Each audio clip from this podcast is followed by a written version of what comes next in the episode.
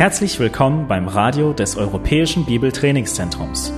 Unser Anliegen ist, dass der folgende Vortrag Sie zum Dienst für unseren Herrn Jesus Christus ermutigt.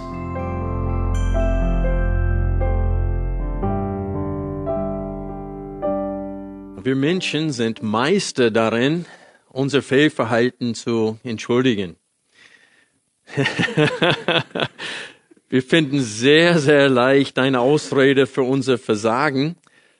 Für Adam war die Frau schuld, für die Frau war die Schlange schuld. Ähm, für Menschen heutzutage sind die Eltern oder das Umfeld schuld daran, dass sie so sind, wie sie geworden sind.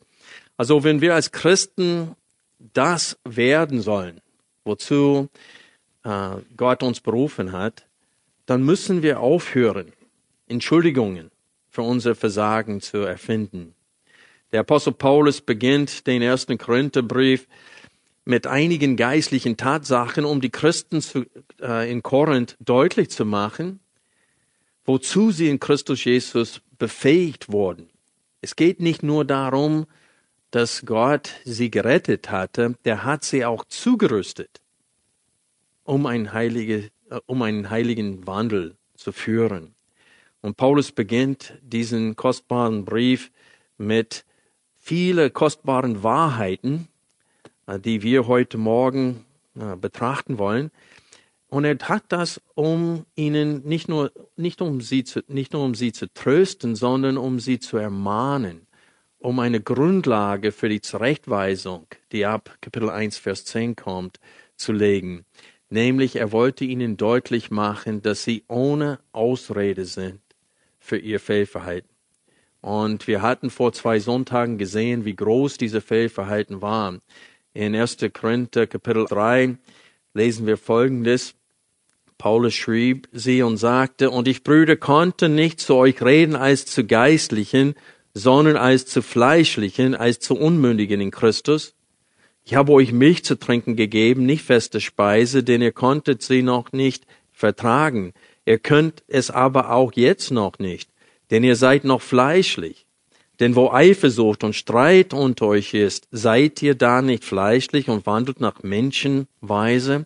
Und so Paulus weiß sie mehrmals in diesem Brief in mehreren Bereichen zurecht. Aber er beginnt den Brief mit kostbaren Wahrheiten über die Gnade, die sie bereits empfangen haben. Er beschreibt ihren Zustand in Christus. Er beschreibt äh, die Zurüstung Gottes, dass Gott ihnen äh, reichlich gesegnet hat an Erkenntnis und an Geistesgaben. Und damit betont er, dass sie ohne Ausrede sind für das Verhalten, das sie gezeigt haben und das Paulus in diesem Brief korrigieren möchte. Und so, ich möchte euch bitten, Kapitel 1 aufzuschlagen jetzt und wir lesen die ersten neun Verse und wir wollen genauer betrachten, welche geistliche Wahrheiten hier bezüglich der Errettung der Korinther betont werden. 1. Korinther Kapitel 1, Vers 1. Paulus, berufener Apostel Christi Jesu durch Gottes Willen und Sosthenes, der Brüder, an die Gemeinde Gottes, die in Korinth ist, den Geheiligten in Christus Jesus, den berufenen Heiligen, samt allen, die an jedem Ort den Namen unseres Herrn Jesus Christus anrufen, ihres und unseres Herrn. Gnade euch und Friede von Gott, unserem Vater und dem Herrn Jesus Christus. Ich danke meinem Gott alle Zeit euretwegen für die Gnade Gottes, die euch gegeben ist in Christus Jesus in ihm seid ihr in allem reich ge gemacht worden, in allem Wort und aller Erkenntnis, wie denn das Zeugnis des Christus unter euch gefestigt worden ist. Daher habt ihr an keiner Gnadengabe Mangel, während ihr das Offenbarwerden unseres Herrn Jesus Christus erwartet, der euch auch festigen wird bis ans Ende, so dass ihr untadelig seid an dem Tag unseres Herrn Jesus Christus. Gott ist treu, durch den ihr berufen worden seid in die Gemeinschaft seines Sohnes Jesus Christus, unseres Herrn. Im Vers 1 betont Paulus seine Berufung zum Dienst als Apostel. In der Luther-Übersetzung von 1984 lesen wir hier Paulus berufen zum Apostel. Berufener Apostel ist eine gute Übersetzung, aber es kommt deutlicher hier rüber, berufen zum Apostel Jesu Christi. Das heißt, er wurde von Jesus Christus zu diesem Dienst als Apostel berufen. Und auf welche wunderbare Art und Weise das geschehen ist, lesen wir in der Apostelgeschichte. Und es ist interessant, dass in der Apostelgeschichte die Berufung des Paulus zur Rettung und zu diesem Amt als Apostel dreimal ausführlich geschildert wird. In Kapitel 9 berichtet Lukas selbst von der Bekehrung des Paulus. Aber in Kapitel 22 und dann später in Kapitel 26 berichtet Paulus selbst. Er nimmt Bezug selbst auf seine Bekehrungsgeschichte, um zu betonen, welchen Auftrag Gott ihm gegeben hat. Und ich möchte euch bitten, äh, Apostelgeschichte 22 kurz aufzuschlagen. Und ich möchte 21 Verse in diesem Kapitel mit euch lesen und der Grund dafür ist, wir müssen nachher das Wort Berufung definieren. Ähm, es kommt dreimal vor in diesen neun Verse, die wir gerade gelesen haben, und es wird, es kommt auch nochmal in Vers 26 vor in 1. Korinther 1, wo es steht, seht auf eure Berufung, Brüder. Schaut auf diese Berufung. Und so dieses Thema Berufung ist ein sehr wichtiges Thema am Anfang des ersten äh, Korintherbriefes. Und deswegen möchte ich, dass wir Zeit dafür nehmen, die Bekehrung des Paulus zu betrachten hier und sehen, dass er nicht nur zur Rettung berufen wurde, sondern auch zu diesem Dienst als Apostel, als Gesandter Jesu Christi. Und wir beginnen ab Vers 1, Apostelgeschichte 22. Paulus verteidigt sich vor dem Volk äh, vor den Juden in Jerusalem. Ihr Brüder und Väter, hört jetzt meine Verantwortung vor euch. Als sie aber hörten, dass er sie in hebräischer Mundart anredete, hielten sie nach noch mehr Ruhe. Und er spricht, ich bin ein jüdischer Mann, geboren in Tarsus in Zilizien, aber auferzogen in dieser Stadt zu den Füßen Gamaliels, unterwiesen nach der Strenge des väterlichen Gesetzes, war ich, wie ihr alle heute seid, ein Eiferer für Gott. Ich habe diesen Weg verfolgt bis auf den Tod, indem ich sowohl Männer als auch Frauen band und in die Gefängnisse überlieferte, wie auch der hohe Priester und die ganze Ältestenschaft mir Zeugnis gibt.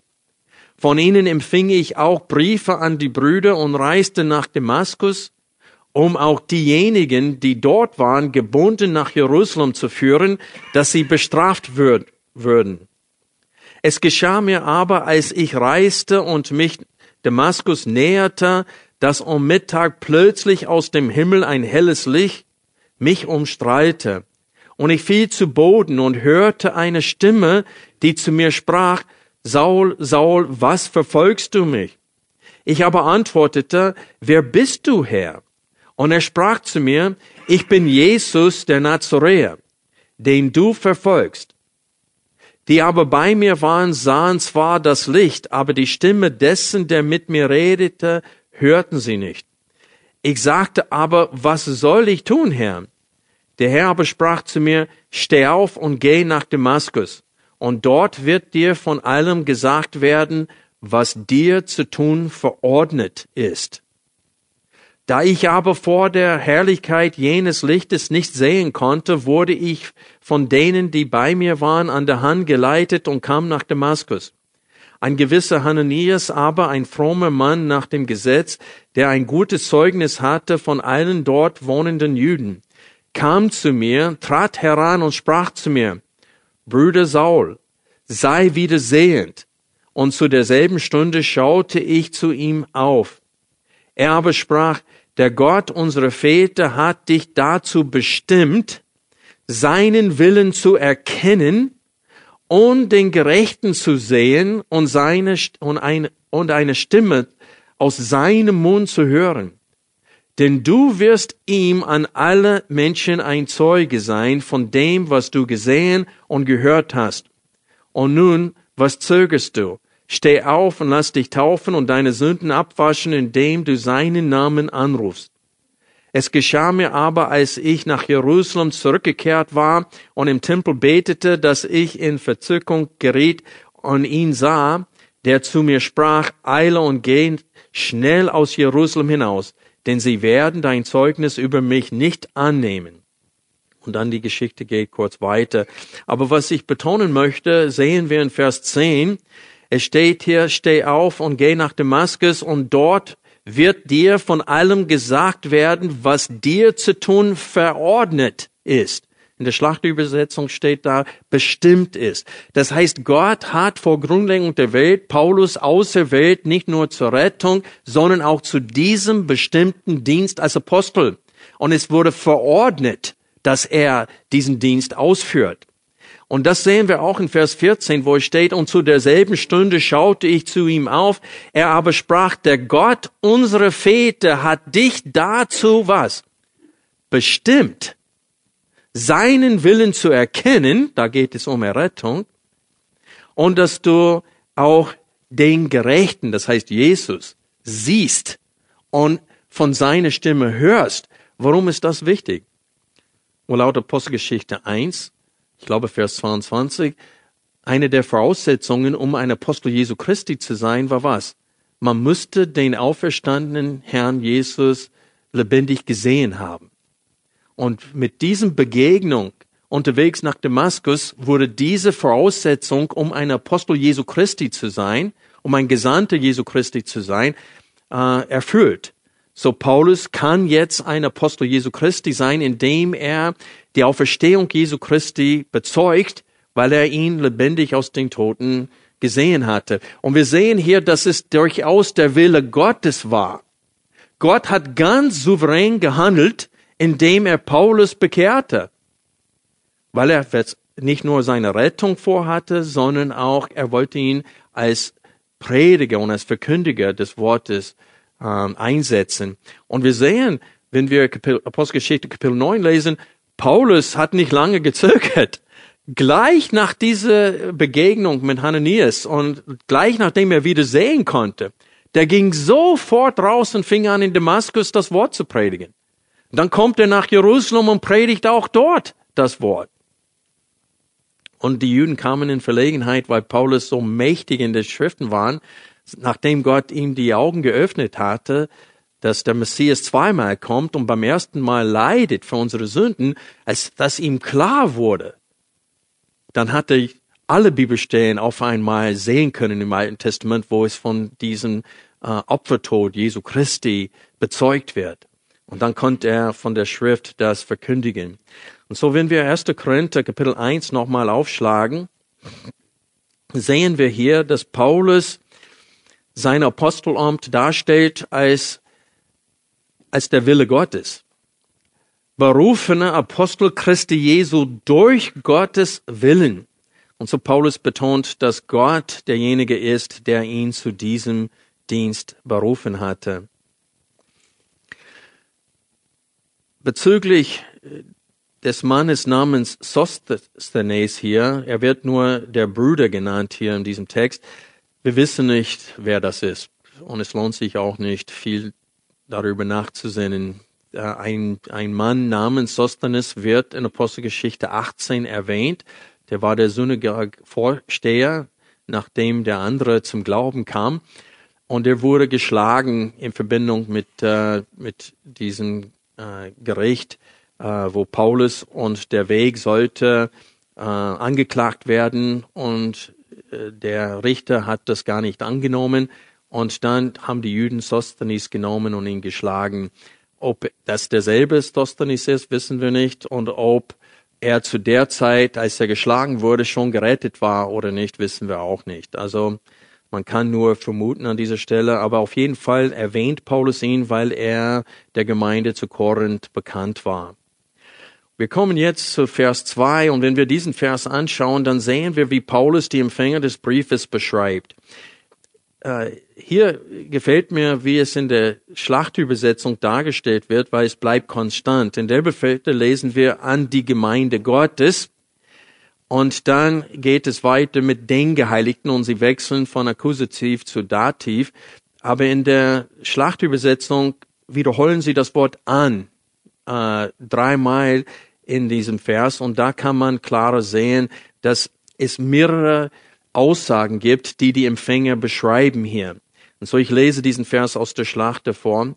An die Gemeinde Gottes, die in Korinth ist, und dann wird wiederholt, an die Geheiligten in Christus Jesus, an die berufenen Heiligen samt allen, die den Namen unseres Herrn Jesus Christus anrufen, an jedem Ort. Und so wir sehen hier, dass die Empfänger beschrieben werden als die Gemeinde Gottes in Korinth. Und damit wird betont, dass die Gemeinde, diese Versammlung gehört wem? Gott. Das heißt, es ist nicht ein Begriff, damit wir unsere Gemeinden heutzutage Gemeinde Gottes nennen können. Das ist nicht verkehrt. Aber es heißt hier, dass sie gehören Gott. Gott hat sie erkauft mit dem Blut Jesu Christi und diese Menschen gehören ihm. Und deswegen wird es genannt die Gemeinde Gottes. Und dann lesen wir an die Geheiligten in Christus Jesus. Die sind, das sind die, die von Gott abgesondert wurden und tadellos gemacht worden durch das Blut Jesu Christi, denn es steht hier an die Geheiligten in Christus Jesus. Und dann lesen wir an die berufenen Heiligen.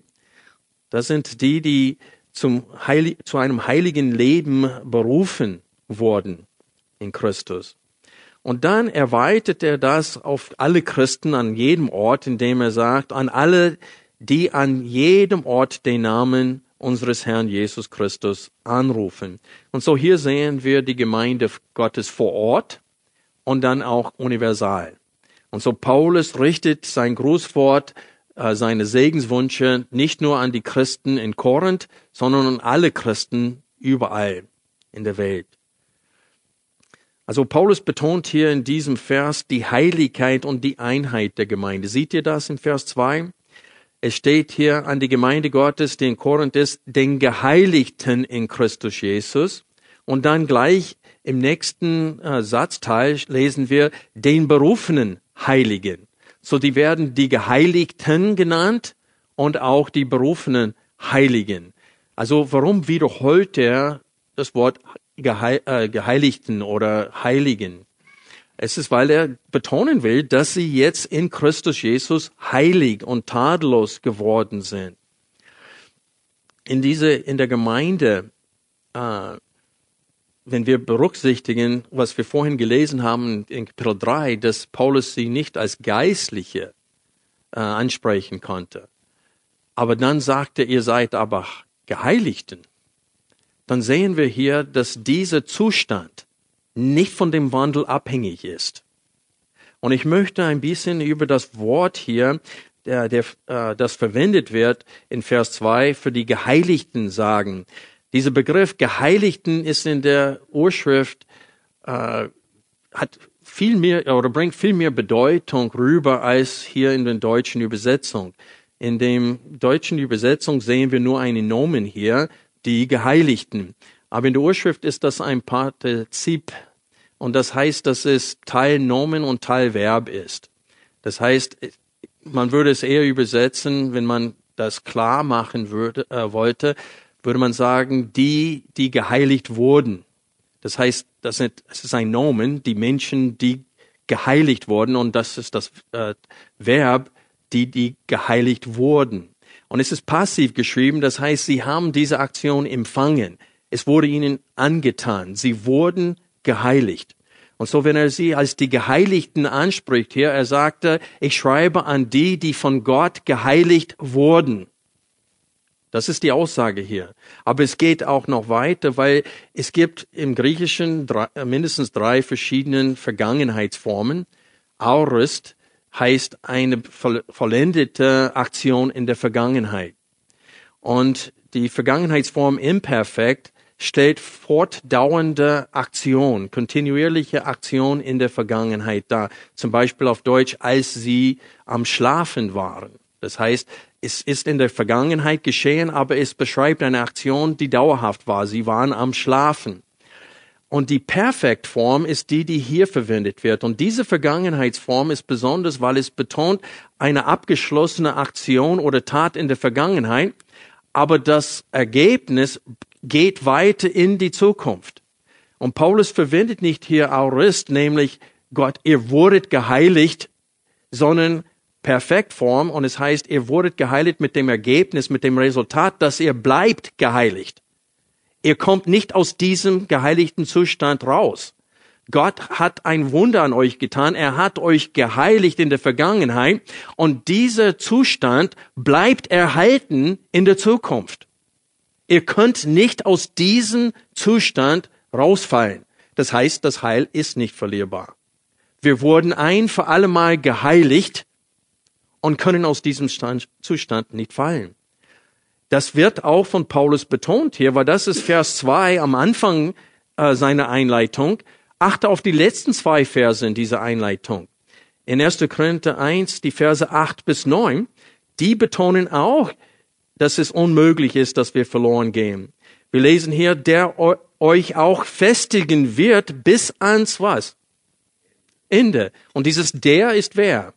Well, Vers 7 betont, dass es Jesus ist. Wir warten auf seine Offenbarung, auf der Offenbarung unseres Herrn Jesus Christus, der euch auch festigen wird bis ans Ende so dass ihr untadelig seid an dem Tag unseres Herrn Jesus. Wenn wir Johannes 6 lesen, Jesus hat gesagt, ich bin nicht gekommen, um meinen Willen zu tun, sondern den Willen dessen, der mich gesandt hat. Und dies ist der Wille dessen, der mich gesandt hat, dass ich nämlich von allem, die er mir gegeben hat, keins verliere, sondern ihn auferwecke am letzten Tag. Und so, wenn Jesus ein einziges Schaf verlieren würde, wäre es eine Sünde dann hätte er den Willen des Vaters nicht getan. Und so Jesus hält Wache über uns als hoher Priester, der verwendet sich für uns im Gebet und er sorgt dafür, dass wir nicht abirren und verloren gehen. Und das ist der Grund, warum überhaupt ein Mensch über die Ziellinie geht in die Ewigkeit. Denn keiner von uns ist fähig, sich selbst zu retten und keiner von uns ist fähig, diese Rettung zu erhalten. Und es gibt eine große Irrlehre unter Christen, das wird gelehrt, dass wenn wir, dass die, die Rettung zwar aus Gnade geschieht und der Mensch empfängt das, aber jetzt bin ich dran, jetzt muss ich dafür sorgen, dass ich das, was ich geschenkt bekommen habe, nicht verliere. Und das ist ein Werksgerechtigkeit. Ich verdiene mein Heil, indem ich es nicht verliere, indem ich es festhalte. Und Paulus lehrt hier, dass, der, dass wir tatsächlich bis ans Ende glauben müssen. Alle, die nicht bis ans Ende glauben, gehen auch verloren. Aber an vielen anderen Stellen wird, macht die Schrift deutlich, dass wenn ein Mensch anfängt mit Gott zu wandeln, so wie Judas, und nicht bis ans Ende mit ihm geht, dann war er nie gerettet. Und es gibt viele Christen, die sind ich würde sagen, blauäugig. Sie glauben jeden, der nach vorne kommt und sagt, ich bekehre mich und ich will eine ganze Sache mit dem Herrn machen. Wir sehen anhand seines Wandels später, ob er tatsächlich wiedergeboren ist. Und deswegen, das werden wir auch hier in diesem Text sehen, weil ab Vers 5 sagt Paulus, er dankt Gott ständig. Ab Vers 4, er dankt Gott ständig für die Gnade, die in ihrem Leben zu sehen ist. Es ist sichtbar in ihrem Leben und deswegen dankt er Gott für ihre Rettung. Aber hier in Vers 8 lesen wir, dass Jesus aktiv ist, er, er bewahrt uns, so dass wir nicht verloren gehen. Und dann Vers 9 fügt noch dazu, Gott ist treu. Das heißt, nicht nur ist Jesus treu, sondern auch der Vater ist treu. Und ich muss an diese, an ein paar Stellen in der Schrift denken. Kennt ihr die Stelle, wo in Philippa 1, Vers 6, wo es steht, Paulus sagt, ich bin gute Zuversicht, dass der, der ein gutes Werk in euch angefangen hat, es was? Vollenden wird. Weil Gott vollendet immer das, was er angefangen hat. Und so hier in Vers 2, in 1. Korinther 1, Vers 2 wird es stark betont, dass, äh, dass dieser Zustand, dieser geistlichen Zustand heilig, tadellos zu sein, uns angetan wurde. Gott hat es uns angetan. Er ist es, der uns geheiligt hat. Es ist passiv. Wir empfangen die Aktion, wir tun sie nicht. Es ist nicht durch eigene Leistung, dass wir vor Gott heilig werden. Es wurde uns angetan. Und deswegen sage ich euch, dass diese, das, das kleine Wort Geheiligten ist voller Bedeutung, wenn man die Grammatik der Urschrift kennt. Es ist perfekt, es ist passiv, es ist ein Partizip und es bedeutet, dass, äh, ich würde so sagen, an diejenigen, die geheiligt wurden mit dem Resultat, dass sie geheiligt bleiben. Das ist, was das Wort bedeutet in dem Vers. Und wie gesagt, Paulus wollte dieses Thema betonen, weil in den Versen 8 und 9 betonte genau dasselbe, dass Jesus uns festigen wird bis ans Ende, so dass wir untadelig, was heißt untadelig? Heilig. Untadelig ist nur anders ausgesagt heilig. Denn wer ist heilig? Wer tadellos vor Gott ist, wer gereinigt wurde, so dass er äh, absolut rein ist. Und wie geschieht diese Reinigung? In Christus. Und damit wir begreifen können, was gemeint ist, wenn es steht, dass wir geheiligt wurden in Christus, möchte ich euch bitten, Epheser Kapitel 5 aufzuschlagen. In dem Zusammenhang geht es darum, was, dass Gott Ehemännern auffordert, so mit ihrer äh, Braut umzugehen, wie Jesus mit seiner Braut. Wie Jesus sein, sich um seine Braut kümmert, sollen wir uns um unsere Frauen, Ehefrauen kümmern. Aber in diesem Zusammenhang beschreibt er, was Jesus für seine Gemeinde getan hat, für uns getan hat. Und das lesen wir ab Kapitel 5, Vers 25. Epheser 5, Vers 25. Ihr Männer liebt eure Frauen, wie auch der Christus die Gemeinde geliebt und sich selbst für sie hingegeben hat, um sie was? Zu heiligen sie reinigend durch das Wasserbad im Wort, damit er die Gemeinde sich selbst verherrlicht darstellte, die nicht Flecken oder Runzel oder etwas dergleichen hat, sondern dass sie heilig und tadellos ist. Und diese Worte heilig und tadellos haben wir gleich in 1. Korinther 1. Einmal in Vers 2, zweimal in Vers 2 und dann nochmal in Vers 9, wo es spricht, dass wir tadellos äh, vor Gott stehen sollen. Und das geschieht allein in Christus. Freunde, es gibt keine andere Möglichkeit, vor Gott gerettet zu werden. Der ist ein gnädiger Gott, aber er ist auch ein gerechter Gott und jede einzelne Sünde muss bestraft werden. Gott wird niemals ein Auge zudrücken und eine einzige Sünde unter den Teppich kehren. Das wird er nie und nimmer machen. Sonst wäre es nicht nötig für Jesus am Kreuz zu sterben. Jesus hat gebetet, Vater, wenn es möglich ist, möge dieser Kelch an mir vorbeigehen. Und es war nicht möglich. Er musste den Kelch austrinken. Der musste für unsere Schuld bezahlen, weil nur ein Mensch kann für Men an der Stelle von Menschen sterben und nur ein sündloser Mensch kann an der Stelle von sündigen Menschen sterben. Deswegen musste der Sohn Gottes von außerhalb auf die Erde kommen, Mensch werden und dann, um dann an unserer Stelle sterben zu können. Es gibt keine andere Möglichkeit vor Gott geheiligt zu werden, gereinigt zu werden. Das heißt, Islam, Buddhismus, Hinduismus, alle diese sind falsche Religionen.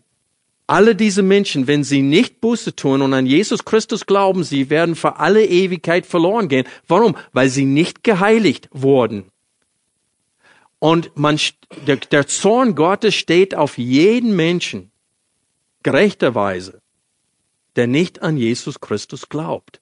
Und so Paulus erinnert sie in 1. Korinther 1 an ihre Vorrechte in Jesus Christus, aber er erinnert sie daran, dass sie dazu berufen wurden. Er sagt damit aus, und das ist was so, ein, wo so schade in der jetzigen Zeit ist. Christen verstehen diesen Begriff Berufung nicht. Berufen. Und dadurch sind sie stolz und arrogant und denken, ich bin irgendwie besser als die, die nicht glauben. Ich werde nicht viel Zeit für das Thema Berufung heute nehmen, weil in Kapitel 1, wenn wir weiterlesen, das ist das Thema. Und da werde ich da mehr Zeit dafür nehmen. Aber ich möchte euch kurz bitten, wenn in 1. Korinther 1, Vers 2 steht, des berufene Heiligen. Wir sind geheiligt worden in Christus Jesus, aber wir werden berufenen Heiligen. Er meinte die, die zur Heiligung berufen wurden. In den englischen Übersetzungen wird es übersetzt, those called to be holy. Das heißt, die, die berufen wurden, um heilig zu werden.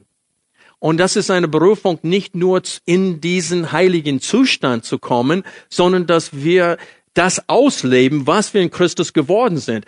Wenn wir jetzt geheiligt wurden in Christus, dann sollen wir auch heilig wandeln und das ausleben, was wir geschenkt bekommen haben. Und so erinnert sie an beide diese Tatsachen, indem er sie berufene Heiligen nannt. Aber wir sehen hier die Verbindung zwischen Berufung und Auserwählung, wenn wir ein paar Verse überspringen und in Kapitel 1 ab Vers 26 betrachten. Es steht hier, denn seht eure Berufung, Brüder, das heißt eigentlich starre auf eure Berufung. Starre, fokussiere die Augen auf eure Berufung. Fokussiere auf die Berufung. Das ist das, was, das ist der Befehl hier. Brüder, dass es nicht viele Weise nach dem Fleisch, nicht viele Mächtige, nicht viele Edle sind, sondern das Törichte der Welt hat Gott auserwählt damit er die Weisen zu Schande mache. Und das Schwache der Welt hat Gott ausgewählt, damit er das Starke zu Schande mache. Und das Unedle der Welt und das Verachtete hat Gott ausgewählt, das, was nicht ist, damit er das, was ist, zunichte mache, dass sich vor Gott kein Fleisch rühme. Und dann steht es in Vers 30, aus ihm aber kommt es, dass ihr in Christus Jesus seid der uns geworden ist, Weisheit von Gott und Gerechtigkeit und Heiligkeit und Erlösung. Was war er vorher? Wenn es steht, dass er das für uns geworden ist, was war er in unseren Augen? Well, davor steht es, dass das Wort vom Kreuz ist was? Den Juden ein Ärgernis, den Heiden eine Torheit, den Berufenen aber Gottes Weisheit, Gottes Kraft. Und so wir sehen hier, dass das Wort vom Kreuz ist für, für die Juden ein Ärgernis, für die Heiden eine Torheit. Warum ist es für uns keine Torheit? Wir sind Heiden. Warum ist das Wort vom Kreuz für uns keine Torheit, sondern Weisheit und Kraft Gottes? Die Berufung. Das ist der einzige Grund, warum wir das Wort vom Kreuz, dem Wort vom Kreuz geglaubt haben, weil Gott uns berufen hat. Er hat uns auserwählt, und berufen. Und es steht hier, warum er das tat. Um die Edlen dieser Welt zur Schande zu machen. Er hat das Unedle. Und was Paulus in diesem Zusammenhang tun will, ist, er will sagen, ihr seid unedel. Ihr seid nicht die Mächtigsten. Da sind wenig solchen hat Gott gerettet, wie zum Beispiel König Nebukadnezar aber wenig solche. Die meisten, die Gott vor Grundlegung der Welt auserwählt hat zur Rettung und berufen hat mit einer wirksamen Ruf zur Rettung beim Hören des Wortes Gottes, das waren Menschen, die nicht besonders sind in Augen dieser Welt. Und das heißt, werdet demütig. Rühmt ihr euch nicht vor Gott. Ihr seid nichts Besonderes. Ihr seid jetzt etwas Besonderes geworden weil Christus ist für uns etwas geworden, was er vorher nicht war. In unseren Augen war Christus nicht das, wie er hier beschrieben ist. Aber er ist Weisheit von Gott und Gerechtigkeit und Heiligkeit und Erlösung geworden für uns. Und das heißt, es ist uns klar geworden, dass allein durch Jesus Christus können wir vor Gott heilig werden. Und das aus Gnade. Und so Paulus in den ersten neun Verse will er betonen ihre Berufung. Seht ihr das Wort in den ersten neun Versen? Kapitel 1, Vers 1, Paulus berufene Apostel. Dann Vers 2, den Geheiligten in Christus Jesus, den berufenen Heiligen. Und dann nochmal in Vers 9, Gott ist treu, durch den ihr berufen worden seid in die Gemeinschaft seines Sohnes Christus Jesus. Und so Gott ist derjenige, der uns nicht nur zur Rettung berufen hat, sondern äh, zur Heiligung, indem er uns in die Gemeinschaft mit Jesus Christus berufen hat.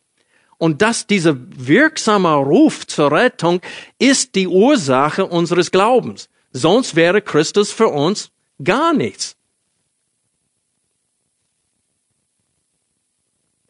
Und Paulus betont das gleich zum Beginn dieses Briefes, weil ab Vers 10, was lesen wir? Ich ermahne euch aber, Brüder, durch den Namen unseres Herrn Jesus Christus, dass ihr alle einmütig redet und nicht Spaltungen unter euch seien, sondern dass ihr in demselben Sinn und in derselben Meinung völlig zusammengefügt seid.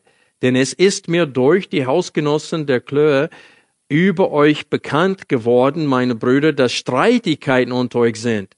Ich meine aber dies, dass jeder von euch sagt, ich bin des Paulus, ich aber des Apollos, ich aber des Käfers, ich aber des Christi. Und was er sagen will, ist, ihr prallt mit Menschen. Und wer sind diese Menschen? Die sind nur Werkzeuge Gottes, wodurch ihr zum Glauben gekommen seid. Gott soll verherrlicht werden, nicht diesen Menschen. Und so Paulus betont gleich am Anfang geistliche Wahrheiten als Grundlage für die Zurechtweisung, die folgt damit wir begreifen können, dass die damals und auch wir heute keine Ausrede dafür haben, wenn wir nicht heilig und tadellos wandeln.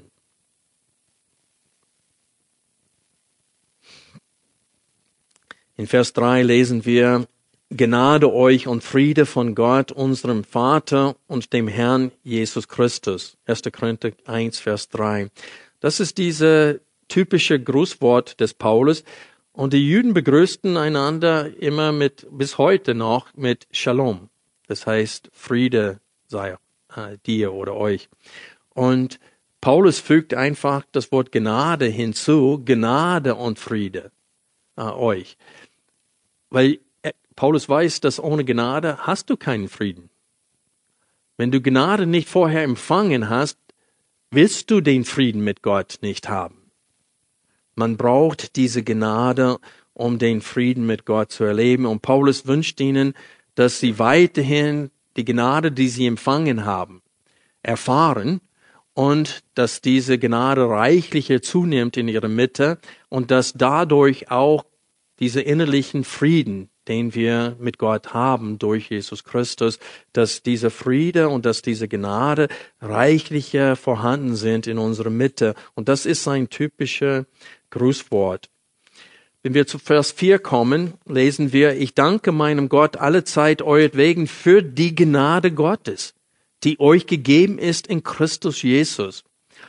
Und Paulus beschreibt dann weiterhin diese Gnade in den Versen 5 bis 9.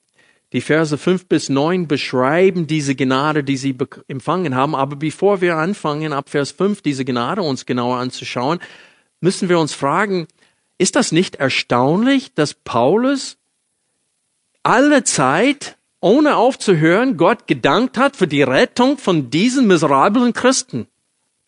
Diese Menschen, die ihm so viel Mühe gemacht haben, diese Menschen, die Paulus äh, betrübt haben, die sein Apostelamt in Frage gestellt haben, diese Menschen, die gesagt haben, ja, wenn er an, äh, anwesend ist, ist äh, nicht besonders beeindruckend. Aber wenn er abwesend ist, dann schreibt er heftige Briefe. Und diese Menschen, die sein Leben wirklich äh, so belastet haben, er sagt, ich danke Gott ständig für euch. Wie konnte Paulus das tun? Weil er Gottes Perspektive der Dinge hatte. Er wusste selbst, er hat es auch nicht verdient. Der hat sogar die, den Leib Jesu Christi verfolgt. Er sagte, ich habe es nicht mal verdient, Apostel zu sein, weil ich äh, die Gemeinde Jesu Christi verfolgt habe. Paulus wusste, ich bin selbst gar nichts. Wer bin ich, mich zu überheben über diese Christen, die das nicht angewandt bekommen, wozu sie berufen worden sind in Christus? Wer bin ich, sie nicht, mich um sie nicht zu bemühen? Und so Paulus hat verstanden, er hat den Auftrag, nicht nur das Evangelium zu verkündigen, damit Menschen zum Glauben kommen, er hat auch den Auftrag, sie zu festigen in diesem Glauben, so dass sie das ausleben, was sie in Christus geworden sind. Und er nimmt diesen Auftrag ernst. Und er dankt Gott, dass diese Menschen zum Glauben gekommen sind, weil er wusste, wenn wir sp später lesen ab Kapitel 1, Vers 18, er wusste, dass das Wort vom Kreuz denen, die verloren gehen, eine Torheit ist. Und wir haben damals bei der Einführung in äh, den ersten Korintherbrief haben wir Apostelgeschichte 18 betrachtet. Und was hat Gott Paulus gesagt damals, als er mit Furcht und Zittern unter ihnen war? Gott stärkte ihn in der Nacht durch eine Vision und sagte dem Paulus, fürchte dich nicht, denn ich habe was? Ein großes Volk in dieser Stadt. Und das sind diese auserwählten, vorher bestimmten, berufenen Christen. Und deswegen sagt Paulus, ich muss Gott für euch danken. Und du siehst, dass eine Parallelstelle wäre 1. Thessaloniker. 1. Thessaloniker, oder ich glaube, dass es 2. Thessaloniker ist. Kapitel 2.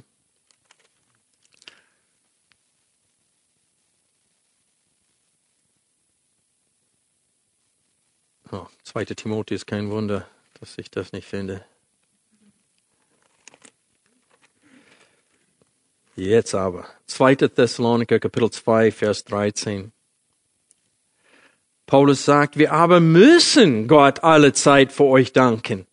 Vom Herrn geliebte Brüder, dass Gott euch von Anfang an erwählt hat zur Rettung, in Heiligung des Geistes und im Glauben an die Wahrheit, wozu er euch auch berufen hat durch unser Evangelium zur Erlangung der Herrlichkeit unseres Herrn Jesus Christus.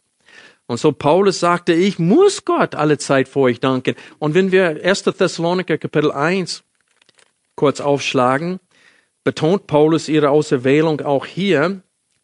Kapitel 1, Vers 2.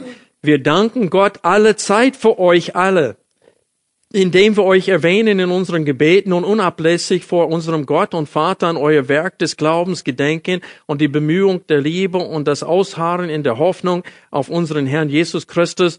Und wir kennen von Gott geliebte Brüder euer was? Auserwählung. Denn unser Evangelium erging an euch nicht im Wort allein, sondern auch in Kraft und im Heiligen Geist und in großer Gewissheit. Und so er sagte, wir wissen, dass ihr auserwählt seid, weil ihr gläubig geworden seid. Wenn ihr, wenn ihr nicht auserwählt würdet, werdet ihr nicht zum Glauben gekommen. Und so Paulus sagte, wir wissen, dass Gott euch auserwählt hat, berufen hat, und wir müssen Gott für euch danken, weil es sein Werk ist. Und warum wiederum will Paulus betonen, dass es Gottes Werk ist, wenn ein Mensch zum Glauben kommt?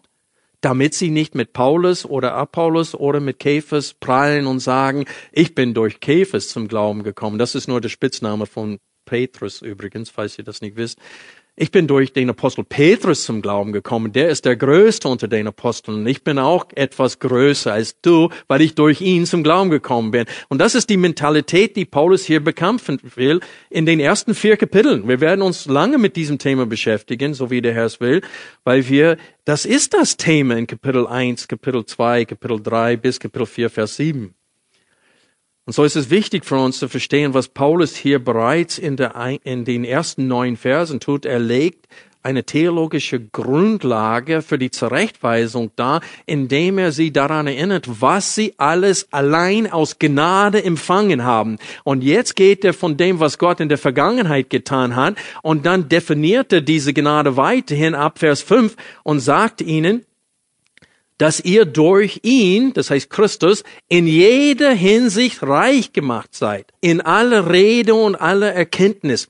Das Wort Wort da, in allem Wort, äh, ist eher Lehre gemeint, das heißt Rede. Das heißt, unter euch mangelt es an keine Geistesgaben, es mangelt nicht an Lehre, die euch das Wort verkündigt haben. Paulus war selbst ein und eineinhalb Jahre, 18 Monate lang unter ihnen, laut der Postgeschichte 18. Also ein und eineinhalb Jahre lang war Paulus unter ihnen und er hat vollzeitig ihnen das Wort Gottes äh, unterrichtet. Und so, sie leiden keinen Mangel an Lehre, sie leiden keinen Mangel an Erkenntnis, und dann sagt er in Vers 6, wie denn, oder wie in der Neue Lutherbibel, weil, weil das Zeugnis des Christus unter euch, unter euch ist besser als in euch, wie es in der, in der Schlachter steht, in euch, aber unter euch gefestigt worden ist. Ich wiederhole jetzt, weil das Zeugnis des Christus unter euch gefestigt worden ist.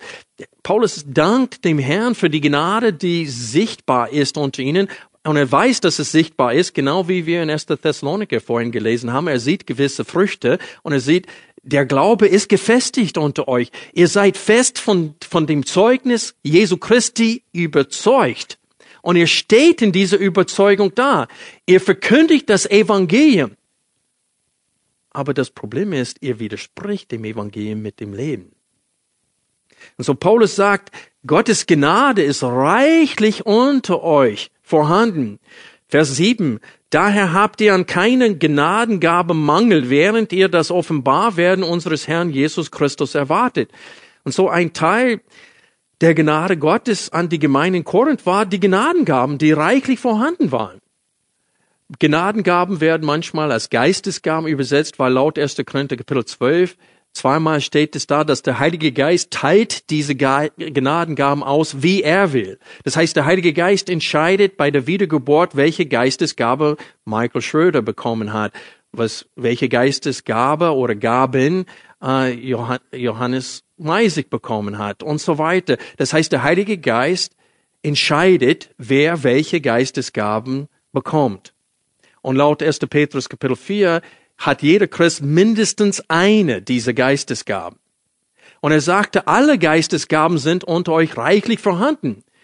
Paulus beschreibt die Gnadengaben, auch äh, Petrus beschreibt sie in drei verschiedenen Bereichen. Das gibt die Lehrgaben, das sind Aposteln, Propheten, äh, Lehrer, Hirten und Evangelisten, laut Epheser 4. Das sind Menschen, die von Gott berufen sind, am Wort Gottes zu dienen und Gott schenkt ihnen entsprechend einen scharfen Sinn äh, und gewisse Fähigkeiten, so dass sie das Wort Gottes äh, richtig äh, auslegen können und verkündigen können. Und er schenkt ihnen auch dazu auch Mut dazu. Aber dann gibt es auch Dienstgaben, Barmherzigkeit üben, Almosen geben. Und jeder Christ soll das tun, aber es gibt Menschen, die von Gott ein, einen besonderen Maß an diese Begabung gegeben haben, so dass es, es liegt ihnen. Also bei Olge Weber, man sieht Dienstgaben. Also du hörst, das Glas ist kaputt gegangen beim gemeinsames Essen, du drehst dich um und die ist schon da mit dem Handfeger und Kehrblech. Äh, das ist, man sieht das, dass sie äh, Barmherzigkeit als Geistesgaben geschenkt bekommen hat. Und so, das sind Dienstgaben und Lehrgaben, aber zusätzlich zur Zeit der Apostel gab es eine dritten Kategorie. Was war das? Zeichen und Wundergaben. Das in Sprachen reden. Menschen konnten in Sprachen reden, die sie nie gelernt haben. Und manche konnten die nicht verstehen oder auch nicht übersetzen. Und so Gott hat anderen die Fähigkeit gegeben, die zu deuten. Und so hat eine gesprochen in einer Sprache, die er selbst nicht verstehen konnte. Ein anderer hat es verstanden und dann übersetzt für die anderen, die anwesend waren. Und auf diese Art und Weise hat Gott gezeigt seine Macht und seine Herrlichkeit zu der Zeit. Und Paulus in 2. Korinther Brief, der schreibt über sein eigenes Auftreten in ihrer Mitte. Und er sagt, dass die Zeichen des Apostels sind ja unter euch verbracht worden in allem Ausharren, in Zeichen und Wundern und Machttaten. Was ist es denn, worin ihr gegenüber den übrigen Gemeinden zu kurz gekommen seid, außer dass ich selbst euch nicht zur Last gefallen bin? Und so Paulus sagte, als ich bei euch war, ist der Beweis, dass ich Apostel Jesu Christi bin, vorhanden, weil ich diese Zeichen und Wundern und Machttaten in eure Mitte getan habe. Also diese Gemeinde hat wirklich keinen Mangel an Geistesgaben gehabt, weil auch die Zeichen und Wundergaben haben sie miterlebt. Also sie haben wirklich keine Ausrede für ihr Verhalten. Die Dienstgaben sind reichlich unter ihnen vom Heiligen Geist verteilt worden. Die Lehrgaben sind reichlich vorhanden. Das heißt, sie sind reich an Erkenntnis und Verständnis des Willens Gottes, aber sie tun es nicht.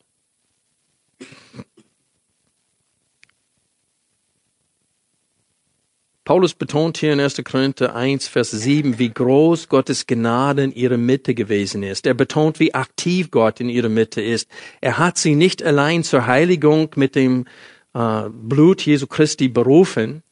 Er hat sie auch zu einem erfolgreichen Leben in Christus zugerüstet. Seht ihr das hier? Er hat sie zugerüstet, indem er ihnen Gnadengaben gegeben hat. Die Gnade Gottes in diesem Text ist viel größer, als dass ein Mensch nicht mehr in die Hölle kommt, sondern in den Himmel. Es ist nicht nur, dass ihm seine Sünden vergeben wird. Er wird zugerüstet, um dann das auszuleben, was er jetzt in Christus geworden ist.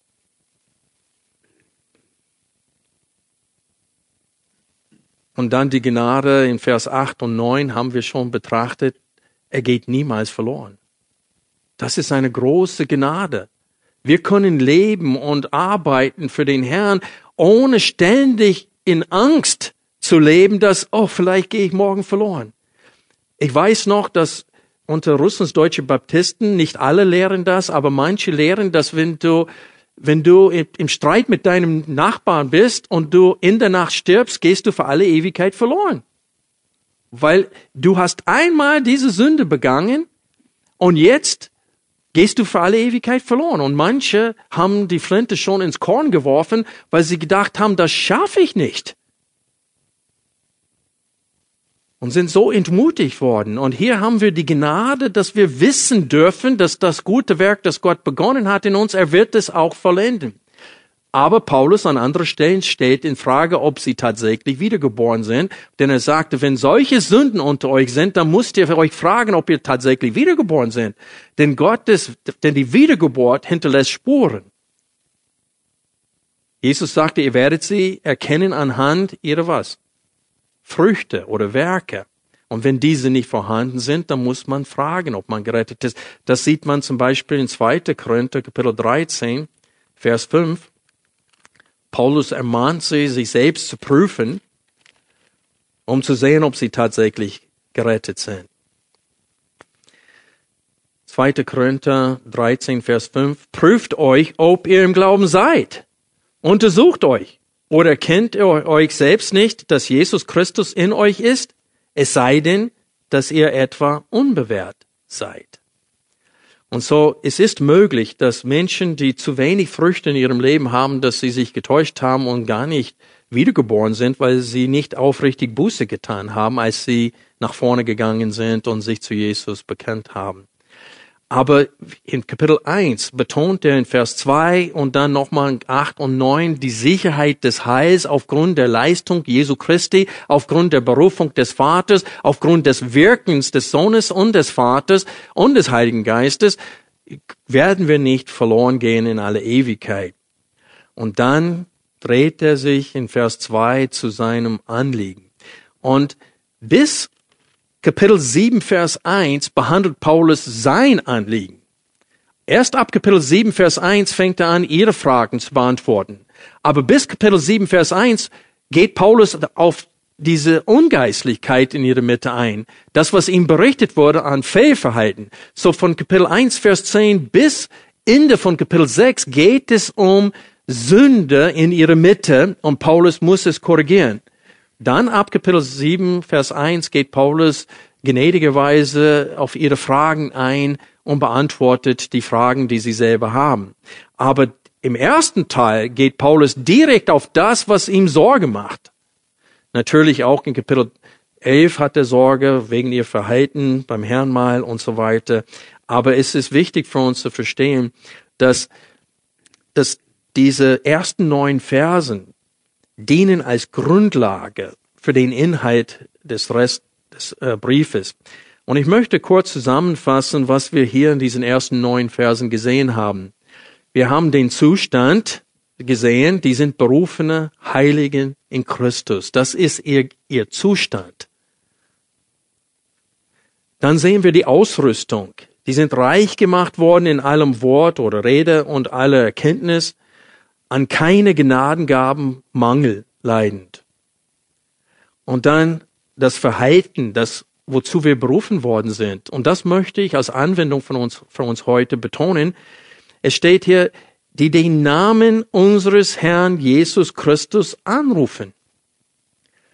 Wir werden beschrieben, er schreibt an die, die den Namen unseres Herrn Jesus Christus anrufen. Das ist eine Beschreibung von uns. Das heißt, die Empfänger sind solche, die den Namen Jesus Christus anrufen, nicht angerufen haben, sondern fortlaufend, ständig anrufen. Das heißt, die leben in Gemeinschaft mit Jesus. Und das ist eigentlich der dritte ähm, die dritte Anwendung oder Verhalten, das selbstverständlich sein sollte unter uns Christen. Und das ist in Vers 9, wo es steht, durch den ihr berufen worden seid in die Gemeinschaft seines Sohnes Christus Jesus. Wir wurden nicht nur berufen, um gewaschen zu werden mit seinem Blut, wir wurden berufen, um in Gemeinschaft mit Jesus Christus zu sein, ihm im Alltag zu erleben. Es ist nicht, dass wir nur für Gott leben, sondern mit Gott leben.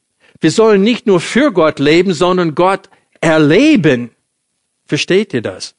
Und das ist der Grund, warum wir so oft ohne Freude sind und ohne Kraft sind, weil wir Gott nicht erleben im Alltag. Überlegt euch, wie, was für ein, eine Freude es war für die Jünger Jesu Christi, drei Jahre lang mit Jesus unterwegs zu sein. Sie haben Jesus erlebt. Jeden Tag neu. Und das sollen wir auch erleben. Jesus hat gesagt, denn ich bin bei euch alle Tage bis zur Vollendung des Zeitalters. Jesus will, dass wir ihn erleben und in Gemeinschaft mit ihm leben. Und ein Grund, warum wir so kraftlos sind und so deprimiert sind und mutlos sind, ist, weil wir Jesus im Alltag nicht erleben. Wir pflegen diese Gemeinschaft mit ihm nicht. Und es steht hier, das Offenbarwerden unseres Herrn Jesus Christus erwarten wir. Das sind drei Anwendungspunkte. Wir rufen den Namen Jesus Christus an. Wir erwarten seine Wiederkunft. Das heißt, wir haben eine ewige Perspektive. Wir wissen, dass das Leben hier ist gar nichts im Vergleich zu dem Leben, das wir bei Jesus haben werden. Und wir erwarten ihn. Das ist die Hoffnung unseres Lebens, dass Jesus wiederkommt. Und wir wissen, dass Trump auf gar keinen Fall Ordnung aus diesem Welt machen wird. Äh, aber auch kein anderer wird es tun. Obama hat es nicht getan, es wird keiner es tun. Bis Jesus Christus wiederkommt, dann wird es Ordnung hier auf Erden geben. Er wird mit eisernem Stab herrschen und er wird alle Gottlosen äh, richten und ausrotten aus seinem Reich. Dann werden wir Ordnung hier auf Erden haben und bis dahin nicht. Also warum wollen wir versuchen, unsere Hoffnung hier zu haben? Wir erwarten ihn aus dem Himmel, dass er wiederkommt. Und diese Erwartung fehlt uns, weil der Wohlstand so groß ist.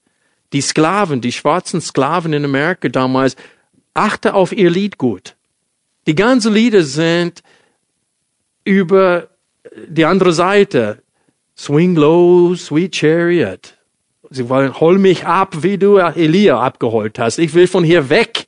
Ich will nicht hier als Sklave weiterhin Karten, Baumwolle pflücken äh, in dieser Hitze ich will nach Hause. Und die wollten hier, von hier weg.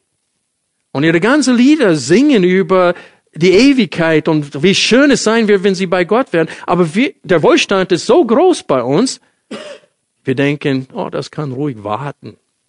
Und wir haben diese Himmel kann warten Mentalität, weil wir uns nicht vorstellen können, dass es besser bei Gott ist, als was wir jetzt hier erleben. Und so diese drei Anwendungen möchte ich auf unseren Herzen legen heute. Wir sollen Menschen sein, die den Namen unseres Herrn Jesus Christus ständig anrufen. Menschen sein, die das Offenbarwerden unseres Herrn Jesus Christus erwarten und eine aktive Gemeinschaft mit Jesus Christus führen. Denn dazu wurden wir berufen, Jesus zu erleben. Und dann lass uns nicht vergessen, wie groß die Treue Gottes ist, wie es in den Versen 8 und 9 hier geschildert wird. Gott hat sich verpflichtet, das gute Werk, das er in uns begonnen hat, zu vollenden. Und ich muss an uns sagen, zum Schluss der Predigt heute, auch wir sind ohne Ausrede. Die Zeichen und Wundergaben sind zum Teil nicht unter uns, aber was ist das große Wunder, was Gott tut? Ein Mensch retten. Ein Mensch, der ihn hasst, ein Mensch, der vor Gott so steht wie Nebukadnezar. Und wir sind alle solche. Wie Paulus, der von Stephanus das Wort gehört hat. Stephanus Gesicht hat geleuchtet, als Paulus sein Zeugnis hörte. Und dennoch, wie die anderen, Finger in den Ohren, Steine gehoben und ihn getötet. Bis die Gnade Gottes kam in seinem Leben. Und so, wenn wir sehen, wenn wir richtig über die Bekehrung eines Menschen denken, dann sehen wir Wundern ständig. Wenn der Herr jedes Mal, wenn ein Kind in diese Gemeinde zum Glauben kommt, das ist ein Wunder Gottes. Das ist auf gar keinen Fall selbstverständlich. Und so auch unter uns sind die Gaben Gottes reichlich vorhanden. Wir haben keine Ausrede dafür, wenn wir das nicht ausleben, was wir in Christus geworden sind. Lass uns beten.